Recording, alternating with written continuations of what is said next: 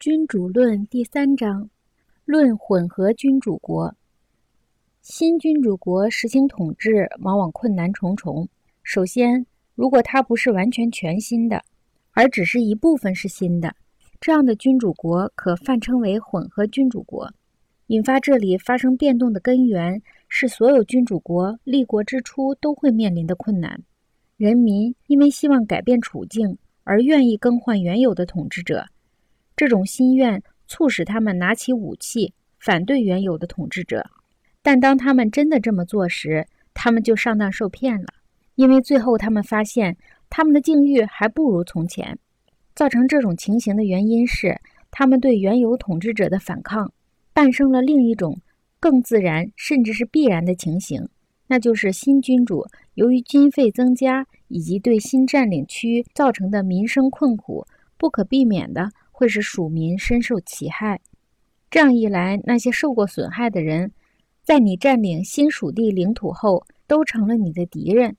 同时，那些曾经帮助你夺取新君主国政权的朋友，也会因为没能从新君主国满足他们所预期的需求而制约着你。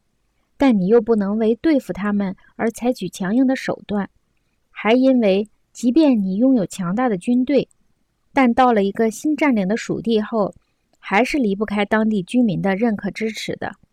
正因为如此，法国国王路易十二迅速攻取米兰，又先后两次以同样的原因迅速失去米兰。而且，路易十二第一次被逐出米兰，只需米兰公爵罗德维科动用自己的军队就足够了。这是因为那些背叛了米兰而打开城门让路易十二进来的人。并没有在新主子路易十二那里得到自己原先所预期的利益，他们感觉自己被利用了，故不能忍受新主子的统治。不过，曾经发生过叛变的地区，一旦被再度占领，这块领地就不会轻易的再度丧失，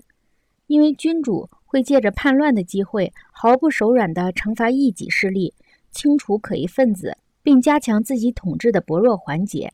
因此，法国国王路易十二第一次丢失米兰，只需米兰公爵罗德维科公爵在边境发动兵变就足够了。但在法国国王二度占领米兰之后，再一次失掉米兰，就必须使全世界起来反对他，非将他的军队击溃并彻底逐出意大利不可。其中原因不再赘述。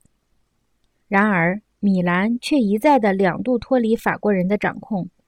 第一次脱离法国人掌控的原因已经讨论过了。我们现在指出法国国王手中的米兰何以又一次被夺走的原因，以便于我们分析法国国王当时该用什么办法保住米兰，并分析一下任何别人在当时情况下可采用什么样的办法，比法国国王更有效地保住新征服的领地。